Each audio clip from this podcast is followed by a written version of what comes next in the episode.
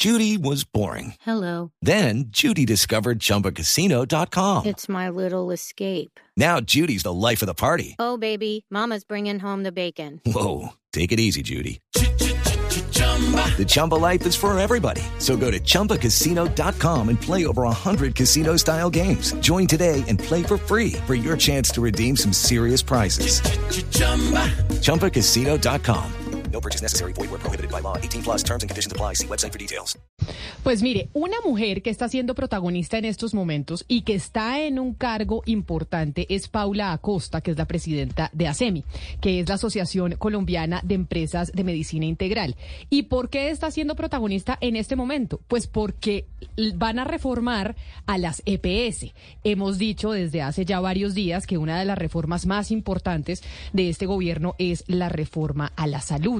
Y hay pues un debate alrededor de si la reforma se ha socializado, si no se ha socializado, etcétera, etcétera. Doctora Costa, presidenta de ASEMI, bienvenida, mil gracias por estar con nosotros en Mañanas Blue.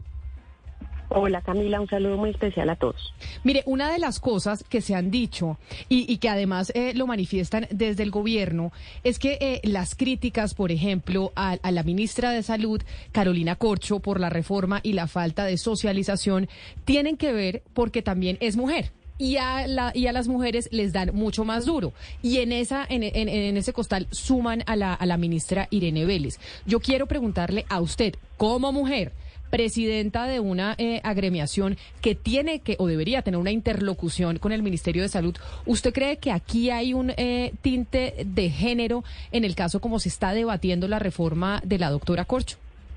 Pues mire, Camila, el, tema de género, como ustedes estaban diciendo ahora, es un tema en donde como país todavía nos falta mucho. Hay un liderazgo muy importante dentro del sector salud de muchísimas mujeres.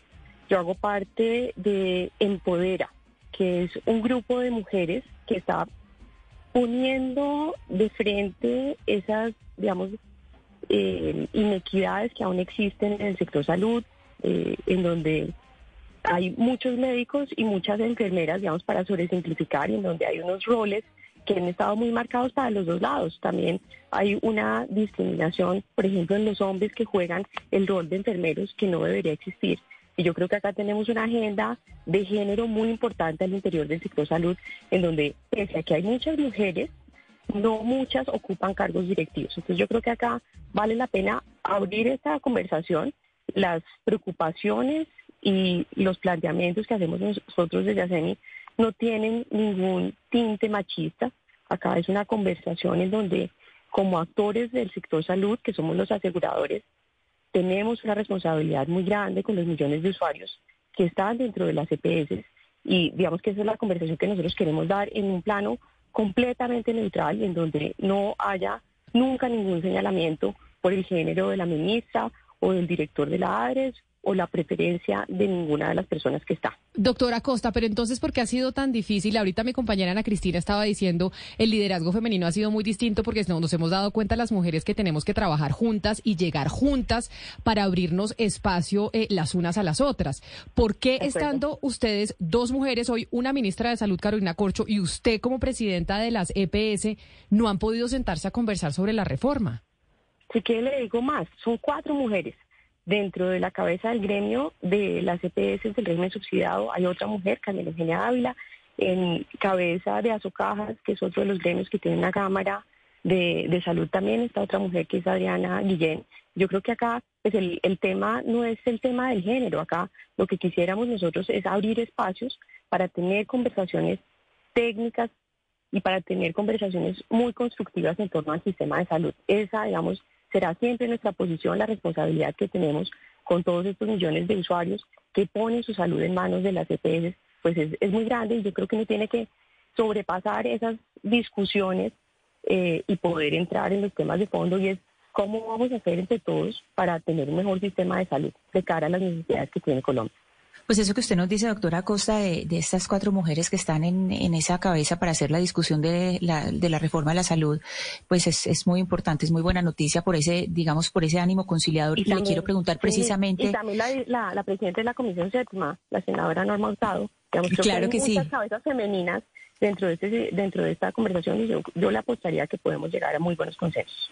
Claro, eso da un poco de esperanza y precisamente le quiero preguntar por esos espacios, mesas de trabajo o, o si usted ha hablado con delegados, es decir, la información que usted tiene, la información que hasta el momento tiene a SEMI sobre la reforma, ¿de dónde procede? ¿Ustedes de dónde, eh, solamente de medios de comunicación, a ustedes les han pasado eh, algún tipo de información del ministerio? ¿Qué se ha hablado en mesas de trabajo? ¿Qué conocen?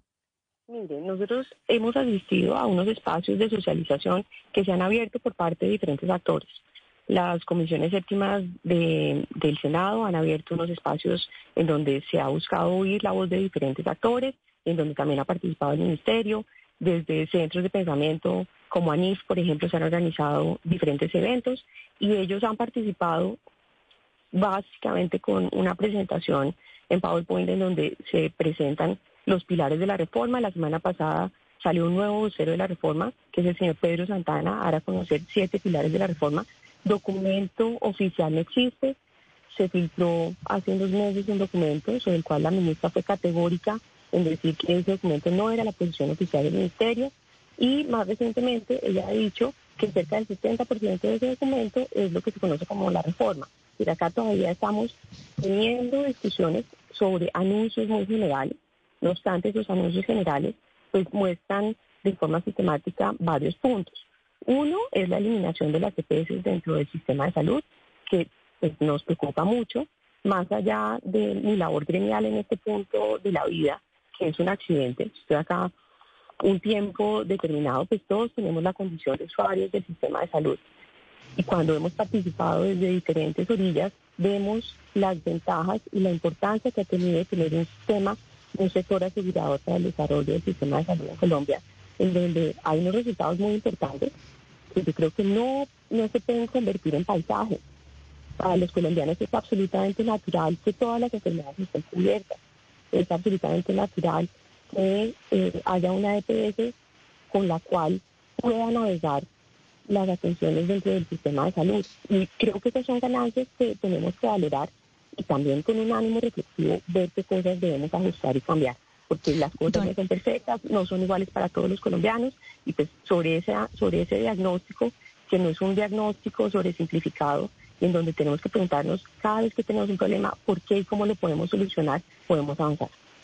Eh, señora Paula, en los últimos tres años han sido liquidadas, si no estoy mal, usted me corrige por favor, 13 eh, empresas promotoras de salud, es decir, EPS, y según lo que decía hace unos días el superintendente de las EPS que quedan todavía vigentes, eh, alrededor de la tercera parte, deberían ser liquidadas.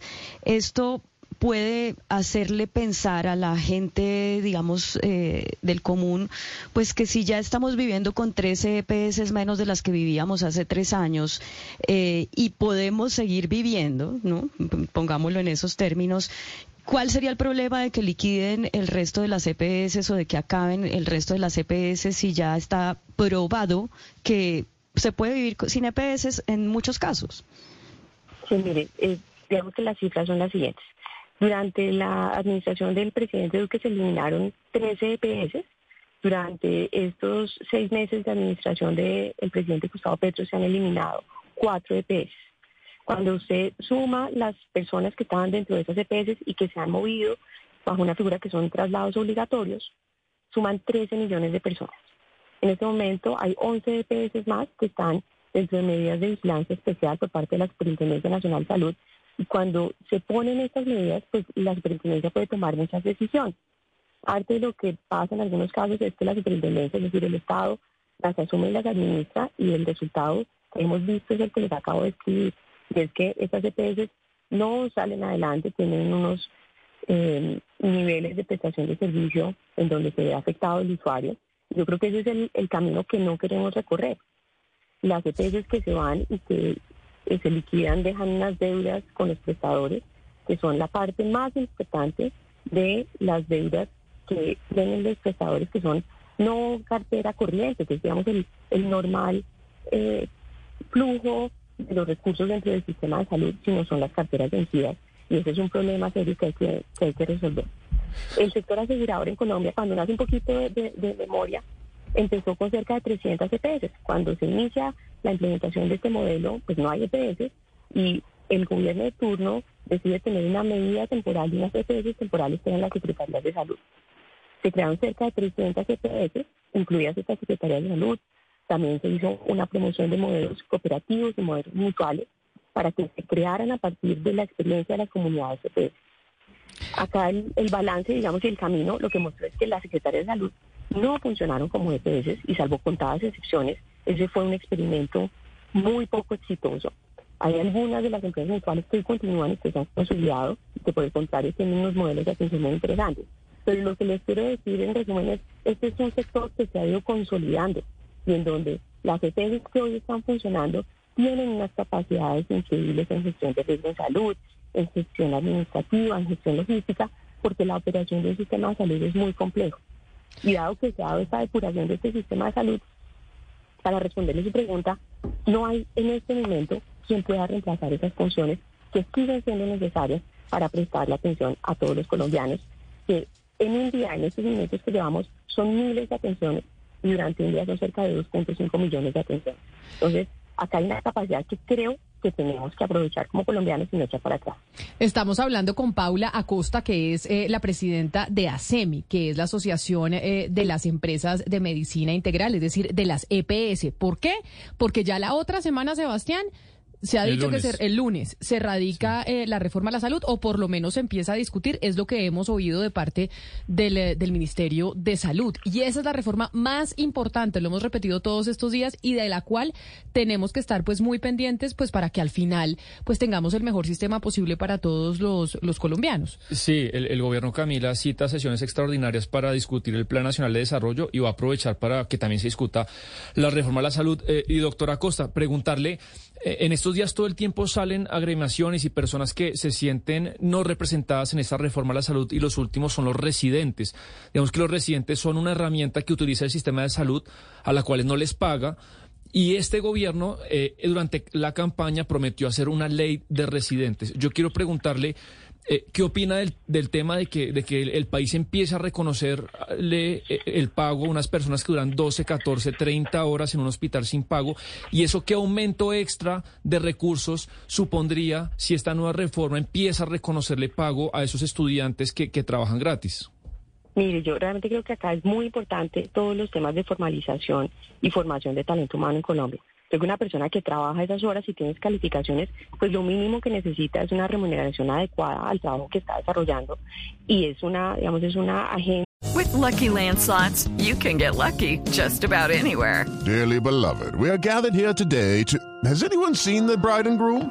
Sorry, sorry, we're here. We were getting lucky in the limo and we lost track of time. No, Lucky Land Casino with cash prizes that add up quicker than a guest registry. In that case, I pronounce you lucky. Play for free at LuckyLandSlots.com. Daily bonuses are waiting. No purchase necessary. Void were prohibited by law. 18 plus. Terms and conditions apply. See website for details. Que desde las EPS acompañamos y encontramos absolutamente lógica, natural y justa. Eh, creo que acá hay un tema también muy importante de reconocimiento y formación del talento humano, técnico y tecnológico, y de formación, por ejemplo, de enfermeras, en donde en Colombia parte de las limitaciones que tenemos para tener una mejor oportunidad de la prestación de los servicios es el déficit que tenemos de profesionales de la salud en muchas áreas. Colombia tiene un octavo. Deberíamos multiplicar por ocho el número de enfermeras para llegar a los estándares de la Organización Mundial de, salud, de la Salud. Deberíamos multiplicar por tres el número de médicos que tenemos. Y en las especialidades también hay unas que tienen unos déficits muy grandes.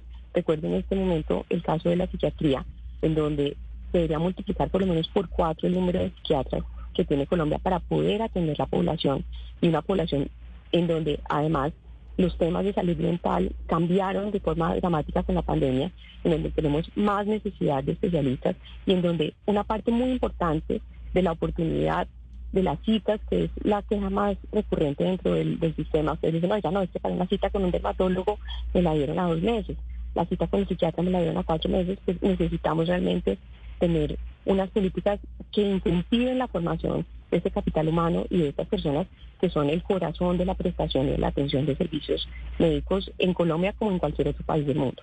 Entonces, tenemos, digamos, acá propuestas para acompañar tanto los procesos de formalización como de formación con criterios también regionales. porque en Bogotá probablemente se concentra una parte muy importante de los especialistas.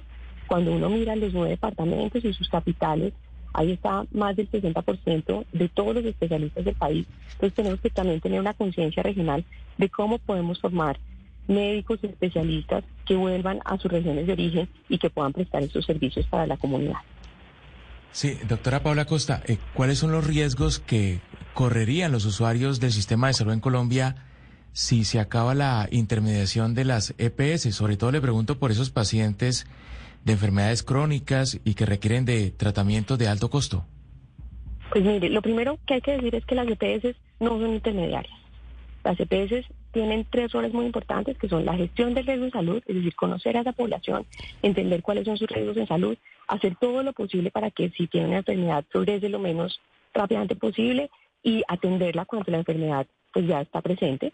Lo segundo es todo el tema del riesgo operativo y ahí voy a, responder su, su, pregunta. Pero antes de que responda, me parece importante sobre lo que usted dice. Lo primero es que las, IP, las EPS no son solo intermediarias. Nosotros la semana pasada, cuando estábamos hablando de la reforma, estuvimos hablando con el presidente de las IPS en Colombia, el señor William Aristizábal, y él nos decía, si es cierto que las EPS no son meramente intermediarias y que son, asegurada, y, y que son aseguradoras, pues que lo demuestren y también corran con el riesgo, porque no lo han hecho. Y entonces ahí no tenemos un actor que es solo el gobierno, sino también las IPS, que son las que al final, lo que decía el señor Aristizábal en estos micrófonos, son las que terminan prestando el sistema, el, eh, el servicio de salud, porque son los hospitales, las clínicas, etcétera, etcétera. Claro, Camila, digamos, los prestadores pues son los que atienden directamente a los usuarios, pero las EPS, claro que corren con el riesgo de salud. Le voy a dar simplemente dos datos. ¿Cuál es el balance consolidado de las EPS durante el año 2021, que son los últimos datos oficiales que tenemos de la Superintendencia Nacional de Salud, es menos 5.1 billones. Y el balance consolidado de las IPS es más 19 billones de pesos. ¿Por qué? Porque resulta que a las IPS les dan una prima que se llama la UPC, que para este año son cerca de 1.300.000 pesos en el régimen subsidiado, es decir, un poco más de 100.000 pesos al mes. Y con esos 100.000 pesos al mes, usted como asegurador tiene que garantizar los servicios de salud de su población. Si eso es menor, maravilloso, usted tiene una utilidad. Si eso es menor, usted tiene que de su patrimonio responder. Y eso es parte de lo que estamos viendo. Si no, no tendríamos unos números negativos dentro del sistema de salud. Y eso va a un tema que también es muy importante y sobre el cual queremos nosotros llamar la atención y abrir la reflexión, y es acerca de la suficiencia de los recursos en salud. Lo que tiene Colombia es un sistema que ha sido tremendamente eficiente, con cerca de 200 dólares al al año se administra la salud de la población, en donde nuevamente se atienden todas las enfermedades. Cuando usted compara con un sistema como el de Estados Unidos, que probablemente una de las cosas que uno no quisiera hacer, son más de 12 mil dólares por persona lo que se invierte al año. Entonces, con un monto muy pequeño, realmente tenemos un plan de beneficios que es muy amplio, pero que no necesariamente es suficiente en los recursos. Entonces, creo que acá hay una reflexión también profunda de todos los actores del sistema y es, de un lado, cómo podemos ser más eficientes, pero de otro lado, cómo sinceramos las cuentas de la salud y destinamos como sociedad los recursos que se requieren para una población que cada año está envejeciendo. Colombia ya pasó su uno demográfico y cada vez vamos a tener mayores necesidades y necesidades crecientes. La pandemia cambió el perfil epidemiológico de la población, es decir, de lo que nos enfermamos y cómo nos vamos a enfermar. Doña Paula. perdón, que me fui muy largo, señora. No, es que quiero preguntarle porque mire, yo llevo, yo empecé hace más de 25 años en los siendo periodista y lo primero que hice fue cubrir temas de salud y estaba recién estrenadita la ley 100 y siempre ministro tras, ministro o ministra tras ministra decían a las CPS hay que exigirles que hagan, que cumplan ese pedacito de promoción y promoción de la salud y prevención de la enfermedad para que mejoremos nuestras tasas o nuestras cifras de mortalidad y morbilidad, o sea, de enfermedad, en pues las enfermedades que más afectan a la población colombiana. ¿Eso finalmente se ha cumplido? O sea, ¿cuánto, gracias a la CPS, hoy nos enfermamos y nos morimos menos eh, con respecto a, nuestra, a la cantidad de población de lo que nos moríamos antes de que existiera la CPS? Mire, sí, eh, digamos que de lo que nos enfermamos va cambiando, que es lo que pasa, digamos, en los países desarrollados. Y es que las personas cada vez tienen menos complicaciones de enfermedades prevenibles y cada vez tienen mayor carga de enfermedades crónicas. que son la diabetes, las enfermedades cardiovasculares. Entonces, lo que ha pasado en Colombia es que hemos visto un aumento muy importante de la esperanza de vida, que digamos es como el indicador reina. Eso, por supuesto, también conjuga otros efectos. Entonces, el efecto de haber ampliado el acceso a agua potable de la población, eh, mejorar las carreteras, permite también que se mejore la esperanza de vida de la población, pero le voy a dar algunos datos.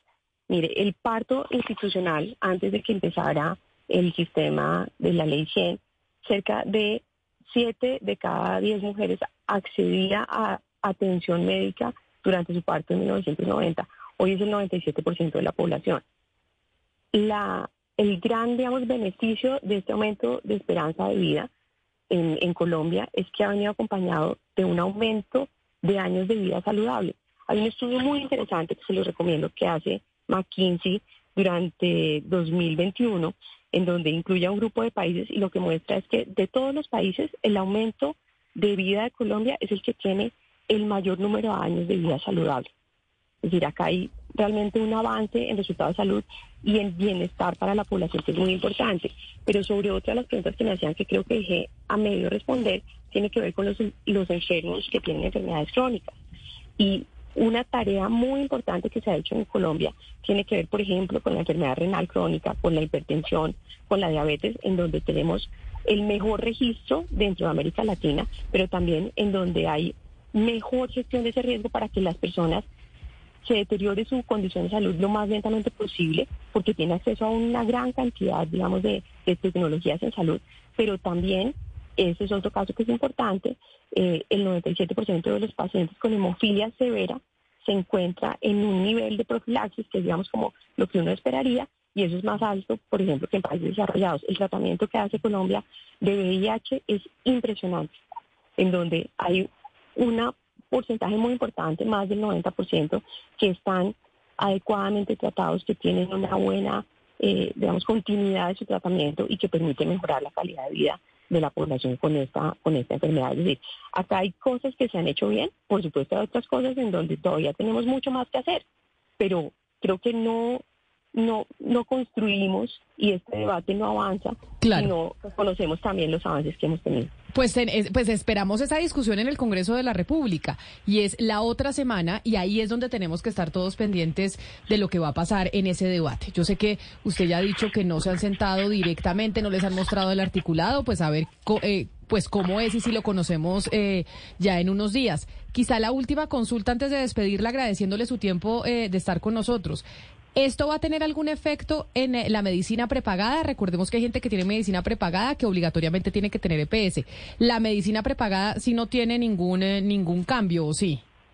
Pues mire, lo que ha dicho la ministra es que no van a haber cambios dentro de la medicina prepagada, pero eso también hay que desgranarlo y ponerle un poco más de filigrana. Hay, unas, hay unos planes que se llaman planes complementarios y esos planes son complementarios al plan de beneficios que en este momento nos cubre a todos los colombianos. Si no hay plan de beneficios y hay EPS, pues de lógica no puede haber planes complementarios. Pero sobre la medicina prepagada, lo que se ha logrado construir durante estos 30 años es que no, no sea como era hace, hace eh, tres décadas, en donde por un lado iba el sistema público de salud y por otro lado había pólizas de seguros de salud.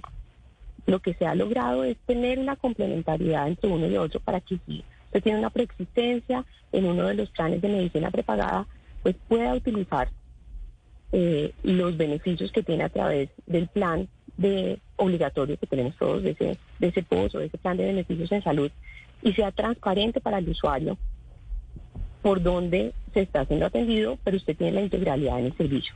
Acá creo que hay un riesgo muy importante de perder esa integralidad en el servicio, en donde por un lado vayan las pólizas de, de salud y por otro lado vaya la prestación a través del sistema público eh, de, de, salud.